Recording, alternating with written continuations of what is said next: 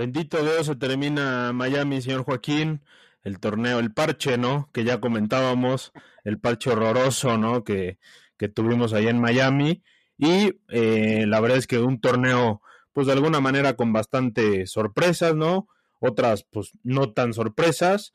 Creo que en algunos momentos la lógica predominó en este torneo. Y la verdad es que, insisto, los picks muy mal, una vez más. ya se está volviendo, ya se está volviendo costumbre estos picks, pero bueno, la verdad es que como tal la lectura, ¿no? Que tenemos de los torneos no nos fue tan mal. Eh, sorpresas algunas, ¿no? Ya, ya entraremos en esto, pero bueno, creo que entramos directamente con el eh, reinado, ¿no? Del señor Daniel Medvedev en canchas duras. Así es, mi querido Ricky. Eh, un torneo bueno, la verdad, eh, interesante, unas cuantas sorpresas, pero ese parche nada más no me termina de gustar con, con estadios vacíos. Eh, no, no se siente la pasión de la gente de Miami como se siente en otros lados, ¿no? Como se siente en, Indian Wells y, y, en otros torneos Masters 1000 que al no ser Grand Slam la gente luego cree que no son tan importantes, pero la verdad es que son torneos importantísimos en los rankings y que, y que dan muchos premios y muchos puntos. Sí, como que mucha, mucha gente, ¿no? Que solamente iba a echar chelas, iba a ir a cotorrear, como para sacarse la foto y se acabó, ¿no? Tanto insistir en esto que un torneo en el cual predomina eh, los asientos VIP por todos lados, ¿no? Sillones eh, más grandes que la sala de tu casa, señor Joaquín. Entonces, la verdad es que creo que creo que eso le resta un poquito, ¿no? El, sentir eh, de nosotros, los amantes del tenis, eh, de un buen torneo, de un torneo que se siente de cepa, ¿no? De, de, eh, de, fondo, de alma tenística, ¿no? Entonces, la verdad es que sí, estoy, estamos de acuerdo en el que este torneo, bueno, pero bueno, ya, ya, ya se terminó este calvario, ¿no? Visual.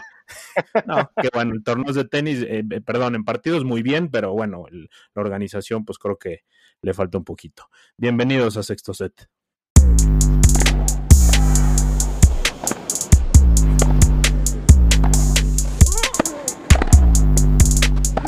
No hay nadie, pero nadie más grande. Así es, señor Joaquín.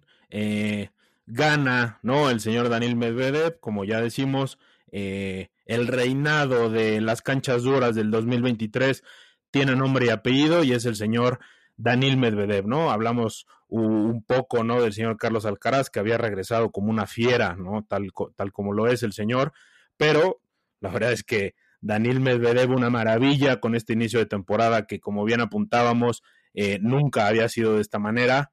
Eh, en, este, en este año está acaparando todas las miradas, eso es la, esa es la realidad. Y bueno, llega su tercer título, ¿no, señor Joaquín?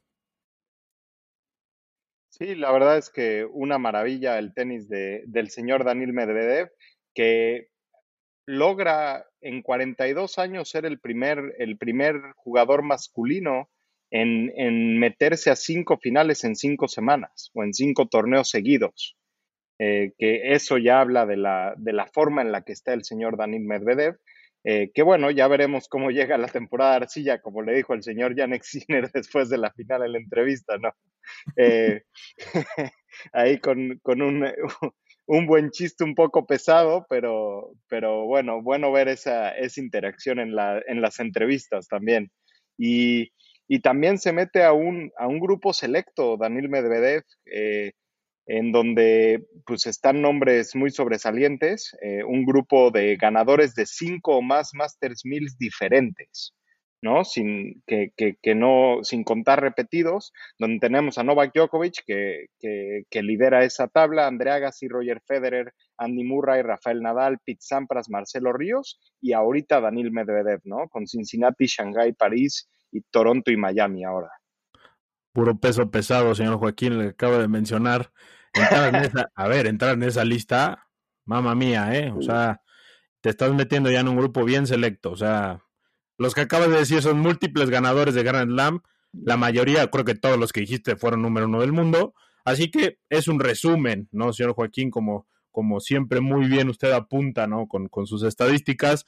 Eh, la maravilla, ¿no? Que está haciendo el señor Daniel Medvedev, este ruso que a mí me encanta, su, ya lo, ya lo, ya lo, ya lo decimos y lo vamos a seguir diciendo, ¿no? En el cual nos encanta su mentalidad positiva toda la vida. A mí me encanta porque es hasta gracioso, no te regala nada. Y, y, en el tema este de ser gracioso, a mí, te voy a hacer una comparación muy rápida. A mí, a mí me da risa Medvedev porque es súper auténtico, ¿no? Y, y, no la forza, por ejemplo, como Kirios, que Kirios en, en su intento de, de, llamar la atención y demás, pues como que hasta yo lo siento forzado, ¿no? Y la verdad es que Medvedev, pues bueno, en tema de personalidad, no te regala nada, ¿no? Ni en, ni en personalidad ni en tenis, ¿no? Y, y, no te, y, y, al no regalarte nada, te mantiene el mismo estilo todo el tiempo. Vaya perdiendo, vaya ganando, vaya jugando con el 200 del mundo, con el 1 del, con el uno del mundo, que ya se vio, ¿no? Este, en, en la final con, eh, con Carlitos Alcaraz en, en, Indian Wells, que lamentablemente la pierde, creo que es el único eh, tachecito, ¿no? Que tiene ahí, pero bueno, con condiciones en las cuales no eran las óptimas para él, se quejó todo el,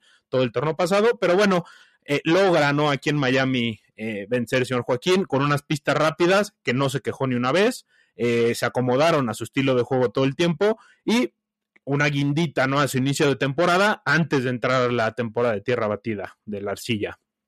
Así es, eh, que yo siento que el señor Medvedev corrige a tiempo esa característica de ser gracioso, como el señor Kyrgios, ¿no? Que en un US Open se mete con, con, con el público, que le saca sí, sí, el, sí. el, dedo, el dedo malvado y, y, pues ahí la gente termina, termina odiándolo, cayendo mal y creo que ahora se está reivindicando en ese, en ese tema social.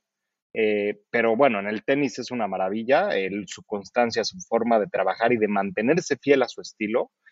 Eh, y creo que un Yannick Sinner que llega mermado del partido de Carlos Alcaraz físicamente tiene que pedir al fisio, le tienen que dar ahí este, medicina, medicamento, no se sentía del todo bien después de una batalla impresionante eh, contra Carlitos Alcaraz. Y también mencionar otra, otra estadística interesante del señor Medvedev, que los 19 títulos que lleva de ATP son diferentes, no ha repetido ningún, ningún título, ¿no? Sí, sí, está interesante esto. La verdad es que eso te da, ¿no? Las, las ganas que el señor Medvedev, tiene y, presenta esta regularidad que nos tenía acostumbrados, ¿no? Si bien ahí eh, pierde, ¿no? En tercera ronda al inicio de, de la temporada en, en Australian Open, eh, que bueno, con un Sebastián Corda, que en el episodio pasado, ya hablábamos que eh, un, un espectáculo, ¿no? Lo que estaba jugando Corda al inicio de temporada pero bueno, creo que Medvedev está encontrando otra vez este tenis que lo hizo llevar a su primer Grand Slam, ¿no? El US Open del 2021. Entonces, sí, como bien apunta señor Joaquín, es un jugador ya que está regular y yo creo que este nivel lo va a mantener toda la temporada. Lamentablemente empieza la arcilla, como bien apuntaba el señor Sinner, ¿no? Que bueno, él ya odia, ha dicho muchas veces, ¿no? Que odia la arcilla, pero creo que el, por las ganas y por la mentalidad que le estoy viendo este año, señor Joaquín, creo que puede lograr algo en Arcilla. ¿eh? No te digo ganar algo, pero sí creo que puede ahí hacer ruido un poquito, ¿no? Bueno, el año, el año pasado gana su primer partido en Roland Garros, después de nunca haber ganado un partido en Roland Garros. Entonces, ya es un logro. Eh, ya es un logro, ¿no? Para él. No sé, no sé qué disfrutó más, si sus títulos de Master 1000 o, o, esta victoria en Roland Garros el año pasado. Entonces puede ser algo positivo para, para su juego ahora en, en la tierra batida, ¿no? Y y de ahí, de ahí en más se le ve contento, se le ve disfrutando su tenis y, se le ve con todo. Entonces, ojalá, ojalá pueda enseñar algo en la tierra batida, ojalá pueda haber ese cambio de chip, porque también es algo mental ya, ¿no? Que ese no me gusta la arcilla, no me gusta ese quejarse y no adaptarse al juego, no tratarse de adaptar. Sí, estoy completamente de acuerdo. Vamos a ver qué pasa con Medvedev. Eso ya lo platicaremos ya entrada la arcilla, señor Joaquín. Pero la verdad es que ahorita la final se juega el viernes, ¿no? Sin Alcaraz. O sea, creo, o sea, sencillamente, como bien apuntas, eh, no sé si llega mermado como tal de ese partido. Puede ser que sí, ¿no? Porque fue una batalla brutal, ¿no? Como ya la que ya no tienen acostumbrado Sinner con, con Alcaraz pero eh, sin duda alguna la final, muchísimos errores no forzados de Sinner, o sea, creo que eh, no es tanto por lo que deja de hacer Sinner, sino por lo que Medvedev no lo deja hacer, ¿no? Creo que lo obliga a tener tanto error no forzado. el señor Medvedev pegando muy bien desde atrás, ya nos tiene acostumbrados a jugar muy, muy lejos de las líneas, ¿no? Entonces, la verdad es que a Sinner nunca, no se siente cómodo, ¿no? Con, con el señor eh, Medvedev. Entonces, creo que ya no, no, tiene, no le ha ganado ni un solo partido, ¿no? O sea, no, va con esto y entra a la final 5-0 arriba en el, en el head-to-head Medvedev y con esto se va 6-0 y, y, se pone sus, eh, en superioridad. Y creo, si no me equivoco, Sinner solo le ha ganado dos o tres sets a, a Medvedev de los seis partidos que han jugado. Sí, se le complica bastante y el señor Sinner, eh, pues la verdad es que no encuentra la fórmula, ¿no? Para ganar torneos, señor Joaquín. Eh, ya está la, ya encontró la fórmula, ¿no? Para vencer a Carlitos Alcaraz eh, que sin duda alguna, eh, creo, señor Joaquín, como ya te lo digo, creo que se jugó la, final en viernes, es lo que vimos. Yo no rescato ningún otro partido, hay, hay dos, tres partidos muy buenos, pero sin duda alguna estas semifinales, ¿no? Como bien apuntábamos desde, desde la lectura, ¿no? Que tuvimos, eh, iba a ser sin el Alcaraz. sin duda alguna es un partido de alto nivel, es a lo que queríamos, ¿no? Ya, lo, ya, ya comentábamos tú y yo ahí con el mensaje, señor Joaquín que le iba a hacer muy bien que Sinner ganara este partido a la rivalidad y al futuro del tenis, ¿no? Claro, completamente. Y también la forma en la que la gana, ¿no? Porque la gana recuperándose del primer set, que recordemos, Alcaraz no había perdido ningún set en Indian Wells y en lo que iba de, de Miami, ¿no? Este, estaba muy cerca de emular a lo que había hecho Roger Federer alguna vez, que era no perder sets en Indian Wells y perdió un set en, en Miami. Casi se queda como el primer jugador en ganar los dos el Double Sunshine o el Sunshine, sunshine Double sin perder ningún set.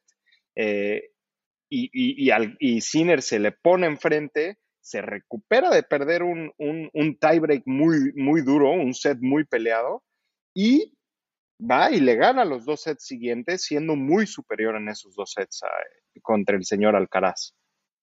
Sí, sí, la verdad es que, a ver, sin duda alguna, eh, el partido fue, no fue tan de alta intensidad como el de US Open, yo creo, pero sin duda alguna, o un nivel de tenis eh, muy alto. O sea, no, sé cómo explicarte. O sea, el, el, nivel de tenis desde luego es alto, pero no tanto como el de US Open. O sea, ya tienen una constancia estos dos de conocerse, ¿no? De jugar muy cerca de las líneas. Alcaraz todo el tiempo incómodo. O sea, Alcaraz no deja Sinner pegar, o sea, que pegue como le gusta, hacer dejaditas, incluso el punto que yo creo que va para el punto del año, ¿no? Yo me quedo mucho con esa imagen, señor Joaquín. Me quedo con la imagen que Alcaraz está en el piso y un Sinner que no es emocional, un Sinner que es muy elegante, ¿no? En su, en su caminar, en su, en, en su porte dentro de la cancha y también fuera, que es un tipo muy respetuoso, que a mí me recuerda muchísimo al señor Don Roger Federer, señor Joaquín. Entonces, la verdad es que creo que creo que nunca lo dejó entrar, ¿no? Entonces, Sinner, a mí yo me quedo con esa imagen en la cual Alcaraz se le queda viendo de reojo a Sinner como de me hiciste este punto, es, es, en serio que normalmente yo los gano estos puntos y ahora tú me lo ganaste, ¿no? Se la voltea, ¿no? Ahora sí que le dio, le dio una cucharada de su propio chocolate, ¿no? Y eh, con ese punto.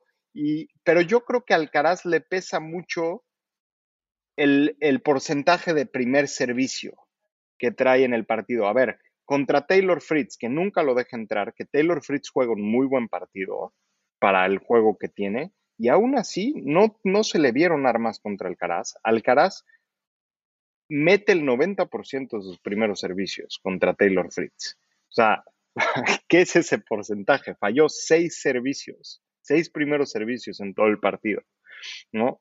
Y contra Yannick Sinner está en el 50% de primeros servicios. Entonces ahí le merma mucho porque Yannick Sinner puede atacar mucho su segundo servicio. Y ahí es donde Alcaraz se queda sin armas.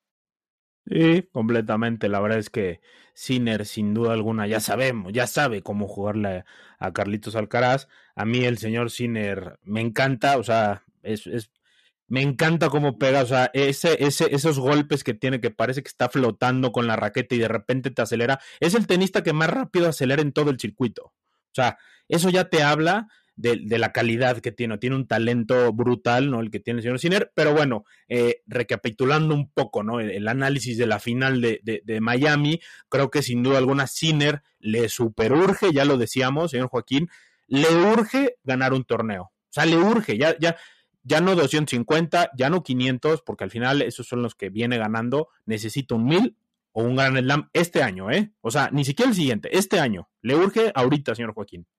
Le urge, pero viene trabajando muy bien con el cambio de, entrenadores. Eh, le cae muy bien y eso estamos viendo de siete meses para acá. Yo creo que va a llegar un título pronto. Además, la arcilla le sienta bien al señor Yannick Sinner también. O sea, es un, es un jugador muy versátil. Entonces, yo creo que, que, que, va a llegar ese título grande. Es, yo lo veo un poco como Djokovic. Djokovic no gana títulos grandes tan joven. ¿no? Djokovic se empieza a meter ahí entre Rafa Nadal, entre Federer, ya lo comentábamos en ese capítulo, y a los 21, 22 años es cuando empieza a despegar y empieza a 23 años es cuando empieza a ganar Grand Slam tras Grand Slam, Masters 1000 y, se empieza a emparejar en esa rivalidad, ¿no? Eh, también Sinner trabaja muy bien y, como tú dices, ¿no? Es un, es un, jugador que le gusta, eh, que, que, le encanta el tenis, la apasiona y que demuestra ese respeto por el deporte. Sí, sin duda alguna, el señor Sinner, sin duda alguna, ya lo, ya lo apuntábamos, está además decir que es una futura estrella, ¿no? Del circuito y se está sentando cada vez más. Me gusta este, me gusta este Sinner, pero sí le hace falta ese pasito de más, ¿no? Ya para sentarse y para que esté picoteando ahí arriba, porque sin duda alguna lo merece, ¿no? Ya, ya con el estilo de juego que tiene, no quiero que se quede a medias el señor Sinner, porque es un jugador que nos encanta, señor Joaquín. Así que la final se jugó en viernes, eso la verdad es que lo tenemos. Del otro lado, un Kachanov, ¿no? Que ya lo adelantábamos, el señor, yo lo tenía, que el señor Kachanov, eh, es muy difícil, ¿no? Saber el señor Kachanov dónde va a jugar bien y dónde no. En este torneo lo hace, porque creo que este venía presentando como juego muy bueno, ¿no? Y las, las cancha, la cancha le ayudó, que sea una cancha rápida. No hay más, eh, pierde con, con Medvedev muy fácil, ¿no? Una semifinal que sinceramente no, no, no hay mucho que rescatar, ¿no? Entonces, creo que del torneo, ¿no? Como tal, pues creo que la semifinal y la final son los que se rescatan y la final medianamente, ¿no? Son simplemente porque es la final. Pero creo que las semis, sin duda alguna, fueron el partido a destacar de todo el torneo, creo yo, ¿no? Claro, y digo, yo rescato un partido. Yo sé que a usted no le cae bien el señor Hubert Hurkacz. ¿Por qué? Porque es la última persona en ganarle a Roger Federer en Wimbledon. Ya lo sabemos, es la realidad. Hay que Ese señor no existe en el circuito, señor Joaquín. Ese señor no existe. El partido contra Tanasi Kokinakis a tres sets, tres tiebreaks, que hasta se tiene que disculpar el señor Hubert con el equipo, de, de Kokinakis por ganar ese partido, porque era para cualquiera. A mí me parece un partido espectacular. El que no lo haya visto, vaya a ver los highlights, vaya a ver la repetición si tiene el tiempo, porque también es un partidazo y es de lo más rescatable antes de las semifinales. Sí, vaya, obviamente por, por el nivel mostrado, sin duda alguna, es mucho más un Alcaraz Sinner que Jurucax con Korkinakis. Es un juegazo de tenis, eso la verdad es que sí, al nivel, al nivel que corresponde, ¿no? Con Jurucax, ganador, ¿no? De, de, Miami, y con el señor Kokinakis, que está regresando muy bien, el señor Tanes y Kokinakis, eh, ya nos está juntando tanto con Kirios, yo creo, ¿no? Porque ha jugado muy bien los últimos torneos. Lo mandó al quirófano, dijo, ¿cómo me deshago de él? Ay, ya sé al quirófano, ¿no? Sí, sí, sí, sí. Y bueno, ¿y qué, qué me dice usted de, del señor Zverev perdiendo 6-0 contra Taro Daniel? Eh, y perdiendo en, en, sets corridos después de su presentación en Indian Wells. Qué horror, me tiró un ticket. O sea, lo odio a Zverev, me tiró un ticket, ¿qué te digo? estaba muy enojado ese día, te lo dije, o sea, no, es increíble. ¿eh? A ver, Taro Daniel juega bien con los grandes, ¿no? O sea, viene de jugar muy bien en, en Indian Wells y en, en, Acapulco también jugó muy bien. Este, pero no puedes perder, es que es 6-0.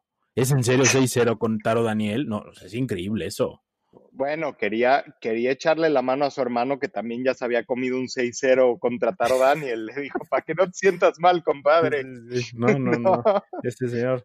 La verdad es que mal por Esberet, pero bueno, la verdad, señor Joaquín, un, un, un Miami, pues bueno, medianamente movido, ¿no? Eh, continúa, ¿no? La, eh, este, este año tenístico con las mismas figuras, ¿no? Como tal, el señor Medvedev, ¿no? Como protagonista, que ya lo decimos, es el rey del, de este año, no, no, sin lugar a dudas, ¿no? Ahí con, llegando a la final con, en Indian Wells, pero bueno, eh, la verdad, señor Joaquín, muy bueno el Miami, pero, señor Joaquín, dígame, por favor, ¿Quién es la decepción y por qué Casper Ruth?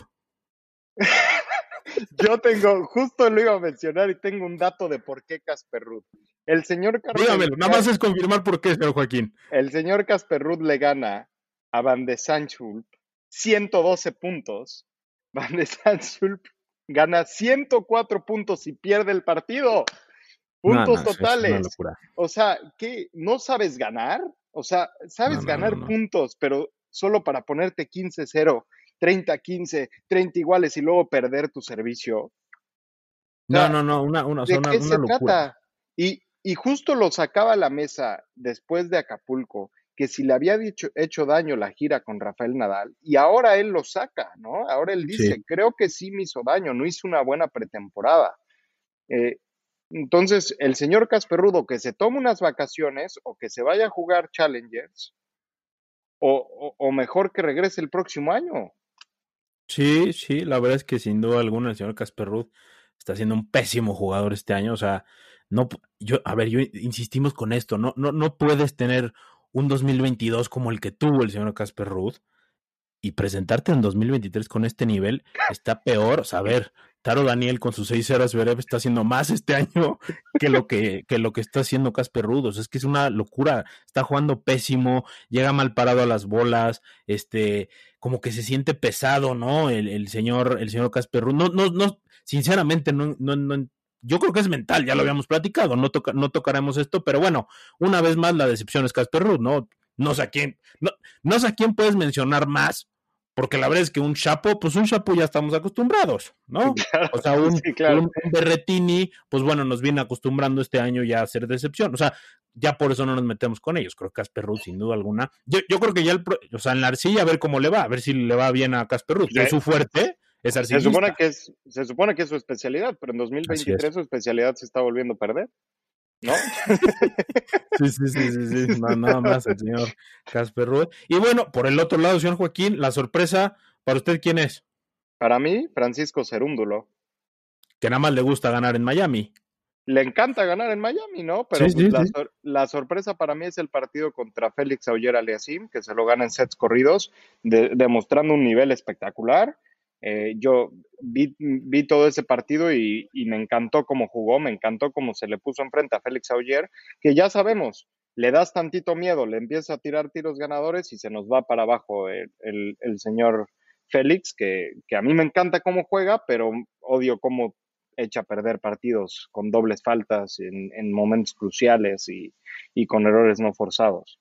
Sí, sin duda alguna, y creo que Segundo está que 30 del mundo, y lo único, yo no entiendo a veces de repente los rankings, ha ganado, a ver, ha ganado 7800 torneos en arcilla, obviamente es argentino y es su especialidad, no como tal, pero pues el año pasado. challengers.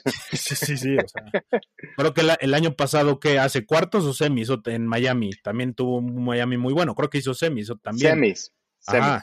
O sea, ya lleva dos semiseguidas en Miami. Yo, ha, de, tener una novia por ahí el señor o, algo así, porque juega espectacular en Miami, ¿no?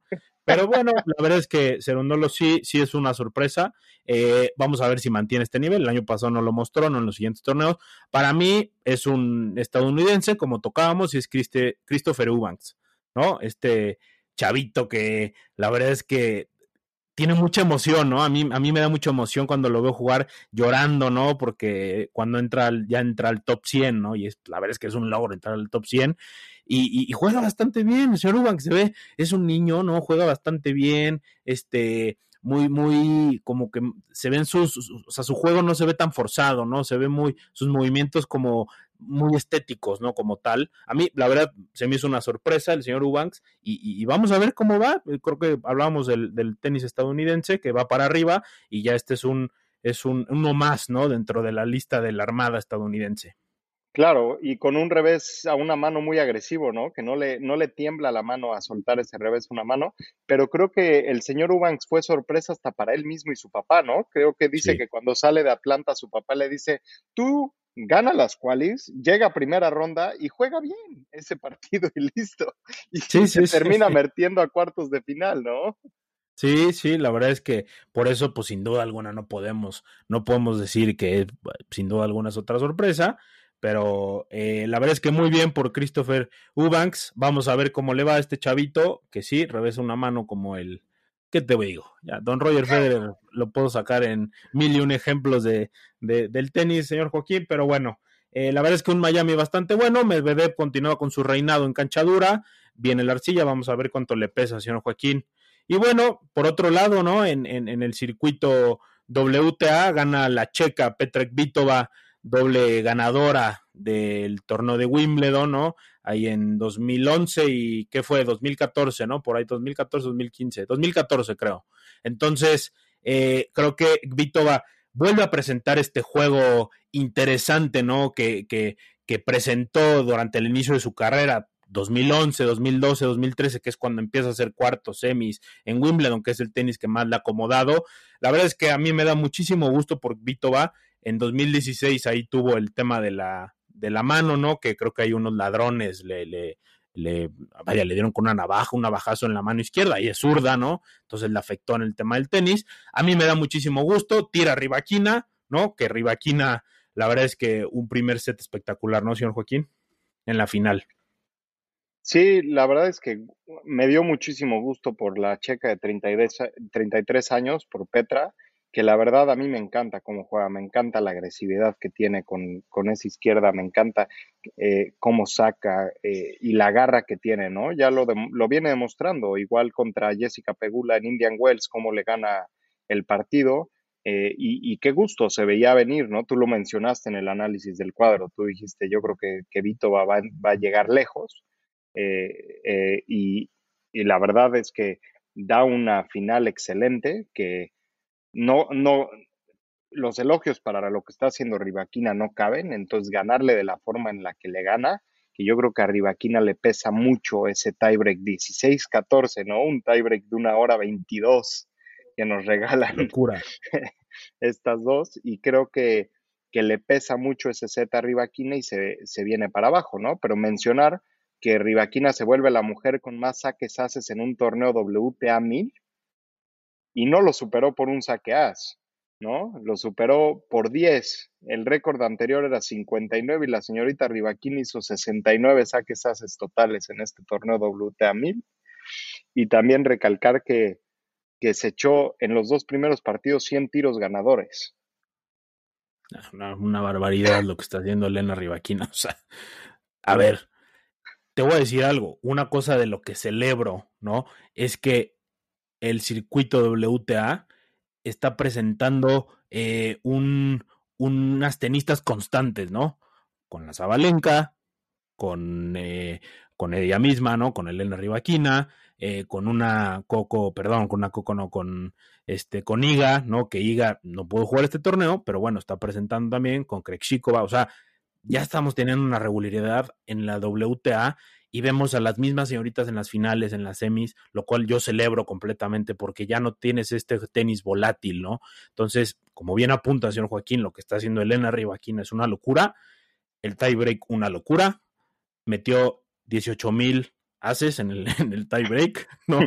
eh, y creo que lo pierde, ¿no? O sea, pierde el partido completamente en el tiebreak. Creo que el primer set, de, de, haberlo ganado ese primer set, creo que la historia hubiera sido un poquito diferente, si no por decirlo muy diferente.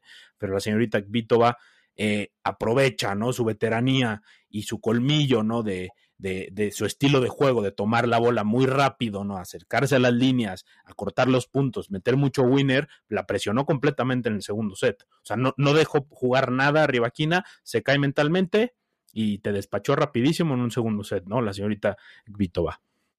Sí, completamente. Creo que el segundo set dura la mitad del primer set eh, o, o, menos, ¿no? Pero. Sí, menos, creo. Sí, sí. eh, ahí la, la, despacha, la despacha no la deja jugar.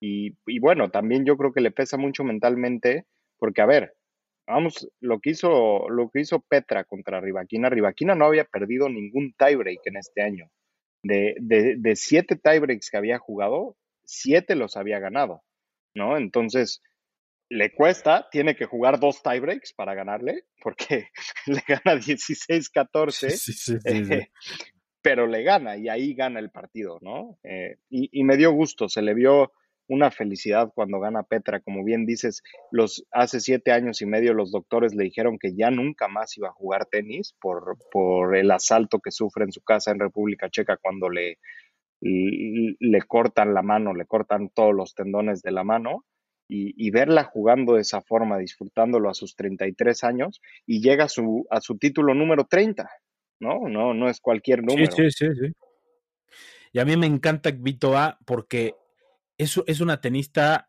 que si bien, a ver, pues obviamente el circuito WTA, como ya bien digo, eh, creo que eh, es de altibajos, ¿no? Esta es una jugadora que siempre ha sido muy lógica con su carrera, ¿no? Siempre ha sido, a ver, le sienta bien la arcilla, le sienta bien la cancha dura, le sienta bien eh, Wimbledon. Wimbledon es, o sea, ha hecho cuartos creo que tres veces, semifinales dos, tres veces, eh, gana ya dos veces también en, Wimbledon, son sus únicos dos, dos torneos de Grand Slam. Entonces, eh, Madrid, a ella en Arcilla, pues le viene muy bien, lleva tres, tres años ganados en Madrid. Entonces, a mí me gusta por eso Petrek Vitova, porque es una jugadora que juega bien en todas las superficies, ¿no? Es lógica con su juego. Entonces, la verdad es que muy bien por Petra Kvitova, a mí me da muchísimo gusto. La verdad es que sí eh, queríamos los dos, ¿no? Que ganara el Double Sunshine la señorita Rivaquina, por lo que viene haciendo y por el dominio que viene. Hablamos, señor Joaquín, muchísimo, ¿no? Y engrandecemos, ¿no? A la señorita Iga Sviatek, pero aquí esta temporada tiene nombre y apellido y se llama Elena Rivaquina. No hay más. Temporada 2023, WTA, Elena Rivaquina es la reina, sin duda alguna. Sí, estoy de acuerdo. La verdad es que eh, concuerdo con lo que dices de, de, Petra Vitova, que el único bajo en su carrera ha sido causado por la lesión de la mano que estamos hablando, y de ahí en más ha sido muy consistente, pero Rivaquina hoy en día está en otro nivel. Es la sexta mujer en la historia en llegar a finales de Australian Open, Indian Wells y Miami, seguidas en el mismo año. Eh, y, pues ha dejado el nombre de Iga Swiatek que el año pasado no dejamos de hablar de ella los, los, los amantes del tenis, hoy en día no le hemos podido mencionar, ¿no? Porque ahí está Elena eh, poniéndole un alto. Así es, y la verdad es que no se ve a Elena Rivaquina eh, que vaya a bajar este nivel, ¿no? Como tal. Entonces, la verdad es que muy bien por la señorita Rivaquina, eh, lástima que pierde esta final, ¿no? Creo que es un tema mental lo mismo le pasa, yo creo, en la final de Australian Open, en la cual Zabalenka aprovecha, que hablamos Zabalenka también, que es una tenista muy emocional, muy este, mentalmente eh, tiene muchos altibajos dentro de un partido, y ahorita le pasa a Rivaquina, le pasa en esa final de Australian Open y le pasa ahorita en la final de Miami. Entonces, de no tener esto, ¿no? Este tema mental, la señorita Rivaquina, porque juego, pues se ve que le sobra muchísimo, ¿no? Ya, ya lo hemos hablado mucho. Creo que estaríamos hablando de una, de una Australian Open, de Rivaquina, y hoy en día también de un Miami. Entonces, muy bien por la señorita Rivaquina, ¿no, señor Joaquín? Sí, de acuerdo. Y, y pues un cuadro, un torneo de mujeres que para mí deja mejores partidos que de hombres en este, en este abierto de Miami. Eh, yo traigo varios, yo traigo Raducano eh, Andrescu, fue un partidazo de primera ronda, eh, a tres sets, unos puntazos que se echaron, que se les está viendo a las dos un, excelente juego. También traigo a, a Andrescu contra Sakari, que ahora sí que la saca, eh, a Sakari del, torneo. Y eh, Rivaquina contra Paula Badosa, también fue un partidazo. Que Paula Badosa, completamente. Paula Badosa la vi jugando espectacular. Al final Rivaquina le gana con mucho colmillo, ¿no? Con el colmillo que trae esta temporada, pero Paula Badosa se le ve de regreso, ¿no? Pueden poner miedo ahí en, en Madrid y en la gira de Arcilla. Y Pegula Potapova, qué partido, señor señor Ricardo, que Potapova tiene para servir el partido dos veces y Pegula pelea, pelea, pelea, salva match points y lo termina ganando en tiebreak en el tercer, en el tercer set. Ganándolo a lo Pegula. O sea, solamente Pegula te puede sacar un partido así, porque es una jugadora constante, es una jugadora rocosa, como bien lo hemos dicho, que no le puedes dejar una sola bola muerta. O sea, ella más bien no te va a dejar una sola bola muerta. Juegazo completamente. Yo, yo también, señor Joaquín, la verdad es que comparto con esto. Sakari Andrescu fue un nivel muy alto. Bueno, lamentablemente la señorita Andrescu llorando, ¿no? Ahí con su lesión.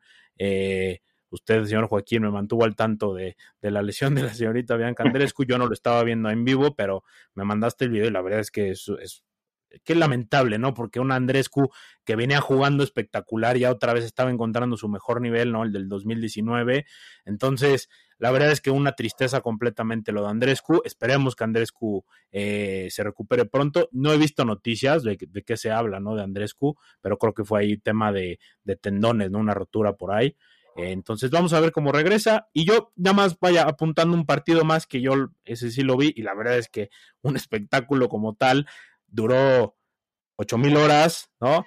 no, creo que tres horas y media por ahí de, de Camila Giorgi con Kaya Canepi, ¿no? Que Camila Giorgi viene jugando bastante bien, ya lo hablábamos, ¿no? Y, y, y muy bueno, quedaron 7-6, 6-7, 7-6, ¿no? Un juegazo completamente, pero sí, vaya, rescatando el de Potapova contra Pegula fue un juegazo, ¿no? Y el de Badosa con Rivaquina fue un nivel muy alto, ¿no? Porque las jugadoras, estas jugadoras que pegan muy fuerte, de las que siempre hablamos, ¿no? Eh, creo que dan un espectáculo, ¿no? En la cancha y es muy agradable siempre ver este tenis, ¿no? Y además Rivaquina levantándose de dos, de, de, un quiebre en el segundo set y un quiebre en el tercer set, ¿no? Que lo hizo todavía más interesante. Eh, pero sí, el de Camila Giorgi, que igual Camila Giorgi en el tercer set iba 5-0 arriba, ¿no? Si no me equivoco, y, eh, y tiene para servir el, el partido sí, sí, sí. Eh, eh, dos veces y, y, regresa Canepi y, y se van a, a, a, tiebreak en el tercer set. Justo. Y lo de Andrés Cusí subió una actualización que es un tema de tendones, no dio más información, pero qué coraje, porque ya venía jugando espectacular. Yo ya estaba emocionado. Yo soy fan del juego de Andrescu desde que gana el US Open Indian Wells. A mí me encanta cómo juega, me encanta la agresividad y, ya estaba ilusionado y emocionado, ¿no?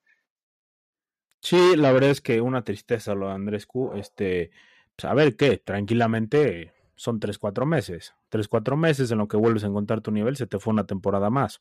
O sea, la vemos en este nivel otra vez al inicio de la próxima temporada. Ojalá que no. Ojalá que llegue a los torneos, eh, a ver si llega a US Open fina, ¿no? A ver si llega a Wimbledon, creo que ya se me hace muy complicado que llegue a buen nivel, obviamente está complejo el tema, pero bueno, la verdad es que eh, rescatar, ¿no? Que Bianca Andrescu estaba, estaba llegando a su nivel óptimo, ¿no? Al, nivel alto que tiene, pero bueno, lamentablemente se lesiona y esto pues es una tristeza, ¿no? Para el tenis y para nosotros los que nos encanta estar sentados viendo tenis. Y bueno, señor Joaquín, creo que la otra decepción, sin duda alguna, eh, ¿quién es para usted, señor Joaquín? Porque Bianca Andrescu pues no es decepción, más bien es una tristeza, pero ¿quién es para usted la, la decepción del torneo, señor Joaquín?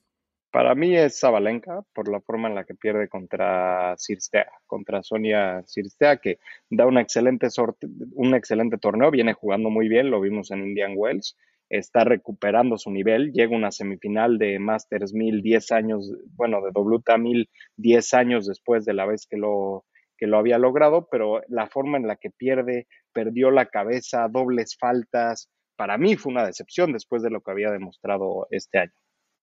Sí, sí, estoy, estoy, completamente de acuerdo contigo. O sea, eh, venía jugando, la verdad es que bastante bien Zabalenka y la verdad es que sí, la saca una Sorana Cirstea, que a ver, yo tengo como decepción, para no irnos ya a pasarnos a la sorpresa, yo tengo como decepción a Coco Goff, porque Coco Goff la tenemos anotada como que va a irrumpir este año, ¿no? Allá picoteando con las grandes, con las altas, y no pasa nada con Coco Goff. Entonces, yo la pongo como una decepción porque estás en tu casa, tienes todo el, este, el público te va a ver a ti, porque la verdad es que con Coco sí se vio eh, bastante gente apoyándola ahí, ¿no? Con los locales, eh, la, muy apoyada, pero Coco no da ese saltito de calidad. Como ya bien apuntábamos, eh, ella decía, ¿no? Que necesitaba ser más agresiva, ¿no? Como tal, y no lo está haciendo. Entonces, Creo que sigue siendo muy niña, que ese es el punto también que lo med medianamente se puede justificar, pero es que una final de Roland Garros, yo creo que te debe de dejar bastante aprendizaje con Iga Swiatek, pero creo que sin duda alguna para mí es una decepción porque no está sonando Coco Goff y debería de estar sonando ya como, como las grandes, ¿no? Claro, pero no nos olvidemos que tiene 19 años, tiene toda una carrera por delante y y sí, ahorita es la número 6 del mundo, debería de estar picoteando con las grandes, pero yo todavía la veo como una niña, la veo muy emocional y creo que tiene que hacer ajustes ese juego. A mí, yo siempre lo he dicho, se me hace muy defensiva, tiene un segundo servicio muy lento. O sea, yo creo que tiene que cambiar muchos aspectos de su juego si quiere seguir ahí arriba y si quiere empezar a ganar títulos. Sí, sí. ¿Pero qué? ¿No? ¿Tiene 17 o 19? 17, según yo. Sí, 17, porque entra, juega, juega de 14 o 15 años, creo, el, el US Open 2019. ¿Qué tiene, señor Joaquín? Por favor, confirme, porque ya, ya, me, ya me quedé con la duda. Este, pero sí. Cuando el señor Joaquín habla es porque sabe. Tiene 19 años. Nació en, 2000, en marzo 13 de 2004. Sí, sí, sí, sí. Vaya, me quedé con la duda, pero la verdad es que sin duda alguna creo que Coco, como bien apuntas, le hace falta elevar, ¿no? Esas partes de su juego. Eh, la traía Patrick Moratoglu, ¿no? Ahí con la academia. Creo que ahora ya no lo hace. Eh, como ya el, bien. El señor Patrick Moratoglu se pelea con todos. Ya dejó sí, a Rune a un lado también. Hoy también, sí, Hoy lo dejó. Pero creo que, bueno, ese proyecto creo que era nada más, en primera instancia, nada más por tres meses, luego lo pasaron por seis, y todo esto a raíz de Simona Halep, ¿no? Que le encuentran el, eh, el antidoping, ¿no? Positivo ahí como tal, y bueno, ya la, la, carrera de Simona Halep se acabó después de este, de este doping, pero bueno, eh, creo que Coco sí debe de, de levantar como tal el nivel, así que Vamos a ver qué pasa con Coco. Esperemos que ahorita la arcilla, que también le gusta, levante el nivel. Y yo, como sorpresa, ya lo mencionó señor Joaquín, es Orana Cirstea, eh, esta rumana que ya salió, ¿no? A decir, estoy encontrando esta edad, pues una tranquilidad, un, un, nivel que puedo llegar a ser óptimo, juegos y muy tranquila. Y creo que ya es una constante en el circuito WTA, porque en el doble, en, el, en este circuito, a ver, tenemos una Sorana Cirstea, una Donna Bekic, una Aglia Tomljanovic, que están levantando su nivel. Aglia Tomljanovic, lesionada, pero Donavekic también está jugando muy bien, llegando ya a una veteranía, ¿no? Como tal, que sonaron mucho, ¿no? Al inicio de sus carreras y hoy en día lo están volviendo a hacer, ¿no? Están haciendo semis, están llegando a finales, ¿no? De torneos un poco más chicos, pero bueno, la verdad es que están sonando otra vez estas jugadoras, y lo cual para mí es una constante muy bueno para la WTA. Entonces, para mí la sorpresa es Orán creo que no hay otra. O sea, a menos que el señor Joaquín no lo he dejado hablar, pero creo que yo quiero que me diga usted, ah, no sé si compartimos esto. Sí, para mí también es Ciristea, porque además saca a Zabalenka, favorita al título, porque también saca a Munjova, a Carolina Munjova, que, que, viene jugando muy bien de qualis, eh, da unos dos partidos de primera rondas excelentes y no la deja jugar, le gana. Eh, y para mí también que Vito va, yo no me esperé que, que Vito va ganaba, ganara el título, la verdad, para mí eso fue una sorpresa eh, por cómo lo gana, a quién se lo gana y además, como tú bien dices, que ya no es una constante en la WTA estas veteranas, se vuelve la, la mujer más grande en ganar el torneo de Miami junto con Serena Williams a los 33 años, ¿no? Entonces es muy bueno para el tenis esto. Y bueno, también me gustaría hacer el apunte, ya que analizamos toda la WTA y todo, de Santiago González, mexicano, que gana el, torneo de dobles ¿no? de, Miami, y también tuvimos la presencia de Fernanda Contreras. Sí, pierde en primera ronda, ¿no? Fer Contreras, este, y, Santiago González lo gana. Pero sí, vaya nada más eh, cerrando el tema, ¿no? De la WTA, creo que eh, Petra Vitova, sin duda alguna, yo, yo, a ver, no se me hace sorpresa como tal, porque en la lectura que yo hice como tal, no, no, creo que sí la ponía como semifinalista al menos. No se me hace tanta sorpresa. Ok, sí, le gana la reina de este año y, una, una jugadora espectacular, pero Petra Kvitova en sus buenos, en su prime, ¿no? En el cual es 2013, 2014, creo que lo hacía fácilmente tirar a, a jugadoras grandes, ¿no? Y bueno, con los mexicanos, señor Joaquín, ya, ya cerrando la WTA, como bien apuntas, el señor Santi González en dobles, que yo te voy a ser sincero, yo no disfruto un partido de dobles, este, no me gusta nada. Pues a ver, me gusta si veo, si me pones a un eh, Kokinakis y, y Kirgios, ¿no? Que son, son showmans completamente, pero, o sea, y soplarme un, un, partido completo de dobles, uff. Yo, yo la verdad tampoco no soy de ese, de ese partido, porque además son puntos muy cortos, muy rápidos. Eh, a mí no me gusta, a mí me aburre mucho. Pero pues bueno, quería destacar, ¿no? De, del, del, del, compatriota Santi González, el tocayo, que, que, logra este, esto, que es algo, un logro muy grande, ¿no? ah, se llama, se llama, se llama Joaquín González. Santiago Joaquín González. Santiago Joaquín González, el señor Santi González. No, no, no, una, una eh, espectacular lo que Santi González, la verdad es que está aportando para el tenis mexicano, aunque sean dobles. Eh, no, vaya, no, no, estoy demeritando, ¿no? El logro de Santiago González, simplemente es una opinión eh, mía, ¿no? Que en la cual no, no disfruto tanto porque es mucha estrategia, no ves un tenis tan puro, ¿no? Como tal, pero bueno, muy bien por el señor Santi González, Fer Contreras eh, regresa allá al WTA, fue, fue wildcard, ¿no? Fue wildcard, sí, y pierde contra Sonia Sirstea, que pues fue una de las sorpresas, ¿no? Y que sí, está jugando excelente, un primer set muy peleado. Exactamente, eso te iba a decir. Sí, lo gana en tiebreak. Eh, sigue sin controlar ese revés, ¿no, señor Joaquín? Eh, muchos lo, likes, ¿no? De Fer Contreras. Lo tiene más descontrolado que el mío, señor Joaquín. sí, sí. O sea, no, no, la verdad es que. Pero bueno, a ver, dentro de lo que cabe, ¿no? Fer Contreras bien, seguimos celebrando que los jugadores mexicanos sigan entrando a estos torneos como tal y esperando ver a una Fer Contreras eh, que el año pasado ya hizo segunda ronda, ¿no? En, en, en lo que viene la temporada de Arcilla, bueno, hace segunda ronda en Roland Garros, así que pues le acomoda, ¿no? Esta, estas canchas. Así que vamos a ver con Fer Contreras qué pasa, señor Joaquín. Viene temporada de Arcilla, ya nos meteremos a analizar eh, lo que viene, ¿no? En, el tema de Arcilla. Eh, Miami se acaba, se acaba la, primera temporada, ¿no? Digamos la parte uno de, la, de las canchas duras. Así que viene la Arcilla y seguiremos platicando de todo esto, señor Joaquín. Es correcto, es correcto, esperando el regreso de, don Rafael Nadal y, a ver qué nos trae esta, esta temporada de arcilla y qué le trae al señor Daniel Medvedev su, su, su cancha favorita, ¿no? Su superficie favorita. Así es, señor Joaquín, vamos a ver cómo vienen. Eh, como siempre, muchísimas gracias por escuchar este episodio. Nos vemos en el siguiente.